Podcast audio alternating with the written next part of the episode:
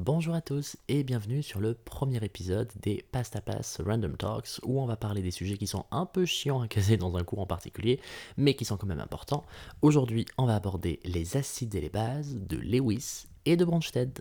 C'est parti Alors, on va commencer en parlant des acides et des bases de Bronsted. Selon Bronsted, un acide est une espèce qui est capable de libérer un proton et une base, une espèce qui est capable d'en capter un. Petite précision, parce que c'est toujours bien de le faire, quand on parle de libérer ou de récupérer un proton, on parle d'un atome d'hydrogène ayant perdu un électron. Il s'agit donc d'un atome d'hydrogène, c'est-à-dire Z égale 1, un proton autour duquel gravite un électron, qui a perdu un électron. Bah, du coup, c'est juste un proton. Quand on parle d'une espèce qui gagne ou qui cède un proton, il ne s'agit bien sûr pas d'une réaction nucléaire, on n'est pas dans Oppenheimer, on parle simplement d'un échange d'un proton au niveau périphérique. C'est quelque chose de très petit, et c'est simplement un H+. C'est donc un ion, un cation, un proton. Donc quand on parle des échanges de protons, c'est tout simplement pour dire qu'on échange un H+. Bien.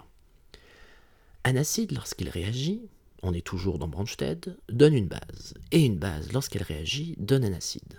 Bien on se rappelle de la règle absolue, le premier commandement, la Bible, le Coran, la Torah, appelez ça comme vous voulez, la première règle en chimie, tout corps tend vers la stabilité.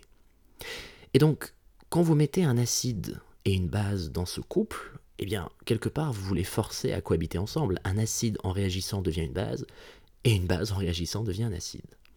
Maintenant, on va faire une petite pensée par l'absurde. Imaginons que dans ce couple, entre acide et base, chouchou et loulou, imaginons que dans ce couple, eh bien, les deux soient extrêmement réactifs. C'est absolument pas possible. Parce que l'acide, qui sera en très grande instabilité, va vouloir réagir parce qu'il est très instable, et il va devenir une base qui elle-même sera très réactive, et qui voudra elle-même devenir l'acide, et encore, et encore, et encore, et on tombe dans un paradoxe. Je vais vous demander d'imaginer un couple, comme le couple acido-basique un couple où il va y avoir la personne A, acide, et la personne B, basique. La personne A sort de chez elle, travaille et gagne de l'argent. La personne B ne sort pas de chez elle. Elle reste à la maison et elle dépense l'argent. Si la personne A gagne 2000 euros, eh bien la personne B peut dépenser 2000 euros par mois. Si la personne A gagne 20 000 euros, ben la personne B peut en dépenser 20 000. Si la personne A est multimilliardaire, ben la personne B pourra dépenser des multimilliards. En vérité, quand on parle d'un couple, c'est pas utilisé pour rien, c'est pour parler réellement d'un couple, c'est-à-dire de deux personnes, de deux espèces qui sont dans le même bateau. Donc plus le couple aura une personne qui sera très réactive, entre guillemets, qui gagnera beaucoup d'argent, et eh bien plus l'autre côté du couple pourra être extrêmement dépensière et pouvoir dépenser l'argent de l'autre. Donc si l'acide est très très très très très très riche, la base pourra être très très très très très dépensière. En d'autres termes, si dans un couple acide-basique, l'acide est très très très très très réactif, c'est que la base sera très très très très très stable. Le contraire est vrai. La base peut être celle dans le couple qui gagne de l'argent, et l'acide celui qui le dépense. À ce moment-là, on aura un couple acide-basique avec une base qui sera très forte, et un acide qui sera donc très faible. Il y a une forme de ligne médiane qui sépare en miroir la réactivité de l'un avec la stabilité de l'autre. Plus l'acide est réactif, plus la base est stable. Quand on comprend cette notion, on comprend tout de suite beaucoup mieux les explications du pK. Le pK, c'est quoi? C'est le potentiel acide d'un couple. Plus le pK est faible, plus l'acide est fort. Mais comme l'acidité, et donc la réactivité de l'acide, est inversement liée à la réactivité de la base, donc la réactivité de l'acide est directement lié à la stabilité de la base. Un acide très réactif, c'est une base très stable. Un acide très riche, c'est une base très dépensière. Donc en réalité, le sens du pK va suivre tout simplement quoi? Va suivre le sens de la stabilité de la base. Et donc quand on vous donne un pK moins 5 ou un pK de 35, eh bien vous vous doutez tout de suite que le pK de moins 5 sera un couple qui sera largement dominé par la réactivité de l'acide. C'est l'exemple par exemple, c'est l'exemple par exemple, c'est l'exemple de HCl, l'acide chlorhydrique. L'acide chlorhydrique, HCl, une fois qu'il libère sa proton, H+, va devenir un Cl-. Et Cl- c'est quoi? Ben, Cl- c'est l'atome de chlore qui a gagné un électron et qui a donc la configuration électronique du gaz noble qui le suit. C'est quand même plutôt stable. Et vous voyez que en comprenant l'un, on comprend l'autre. Plus la base est stable, plus l'acide voudra arriver à cette zone de stabilité, et donc plus il voudra se débarrasser rapidement de son petit H+. Bien, ça c'était pour parler des acides et des bases de Bronsted et comment comprendre la réactivité et la stabilité de l'un vis-à-vis de l'autre. Qu'est-ce qui se passe vis-à-vis des acides et des bases de Lewis? Une base de Bronsted est une espèce qui est capable de capter un H+. Une base de Lewis est une espèce chimique qui est capable de céder un doublé d'électrons. Donc quelque part, on voit qu'il y a une forme de même logique, en partant du principe que les charges plus et moins c'est un peu de l'argent, et le fait de donner ou de prendre, c'est le fait de prendre de l'argent ou de prendre une dette. Bah, vous comprenez tout de suite qu'une base de Bronsted, elle fait quoi? Elle prend du plus, ok, donc elle prend de l'argent, donc elle s'enrichit, d'accord? Et la base de Lewis, elle donne des doublés d'électrons qui sont chargés négativement, donc elle donne du moins, donc au fait elle cède sa dette. Donc en vérité, qu'on fasse plus plus ou qu'on fasse moins moins, c'est un peu la même chose. Pareil pour les acides. Acide de Bronsted va libérer un proton, donc il va jeter de l'argent, moins plus. Et l'acide de Lewis, il va venir récupérer un doublé d'électrons. Donc il fait plus moins. Donc on voit qu'il y a une forme de même logique. Et finalement, le simple fait d'avoir appris l'un, ça vous permet de pas trop vous tromper. Hein. C'est pas l'acide qui capte à chaque fois et la base qui donne à chaque fois. On capte ou on donne en fonction de si c'est plus ou de si c'est moins. Maintenant, dans la mesure où on se dit que c'est un peu la même chose, on est arrivé un petit peu sur la fin de ce Random Talks parce qu'il faudra répondre à cette question. Comment je fais pour savoir je suis lequel?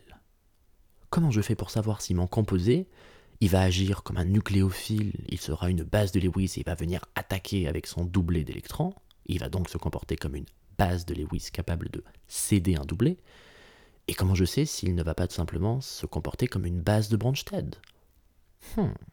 En d'autres termes, comment je sais si la réaction que je suis en train d'observer, ce sera une réaction acido-basique, et comment je sais si la réaction, ce sera une réaction de substitution nucléophile? Plain and simple. Comment je sais? Eh bien, on a le choix. Soit c'est Bronsted, soit c'est Lewis. On va prendre un petit exemple. Admettons que vous avez deux options pour dîner. Soit vous pouvez aller au Ritz, soit vous pouvez aller au McDo. Il y a quelqu'un qui vous dit je t'invite. Donc bon, j'imagine que votre premier réflexe c'est de se dire on va au Ritz. Et si le Ritz est fermé, bon, bah on se rabat sur McDo. On a un premier choix, puis un deuxième choix. On fait en sorte de vérifier si le premier est possible, et si c'est foutu, bah on se rabat sur le deuxième. Eh bien c'est très exactement ce qui va se passer. Entre Branstead et Lewis, on vérifie si notre premier vœu va être accepté, c'est-à-dire si Branstead est possible, et c'est l'impossibilité d'être une base de Bronsted dans ce cas-là, et de réagir plus exactement comme une base de Bronsted dans ce cas-là, qui fait qu'on va devenir une Lewis par dépit ou par défaut. C'est le deuxième choix, c'est le choix de la sécurité. Donc, premièrement, je vérifie si je peux me comporter comme une base de Bronsted, et si ce n'est pas possible, je sais que je me comporte comme une base de Lewis. Donc je vérifie d'abord si j'aurai une réaction d'acide-base, et si c'est pas le cas, je me dis que bon, je me contenterai de faire une attaque nucléophile. Ok, Bon, j'ai dit ça, j'ai pas dit grand chose. Comment est-ce que je fais pour voir si le Ritz est ouvert? Comment je fais pour savoir si la base de Bronsted peut réagir en tant que base de Bronsted Je reviens sur ce que j'avais dit au début du vocal. Le pKa va déterminer l'acidité. Du coup, enfin, va déterminer la force de l'acide, pardon, et va donc en même temps déterminer la stabilité, la réactivité et la force de la base. Quand je vous dis qu'une base réagit, la base réagit forcément avec un acide d'un autre couple la base 1 va réagir avec l'acide 2 pour donner l'acide 1 et la base 2. Ils vont un petit peu s'échanger les protons. Ok, maintenant c'est le moment où on va ouvrir tous ces chakras. La base va réagir avec l'acide. La base, elle sera d'autant plus forte que le pK du couple de cette base sera élevé.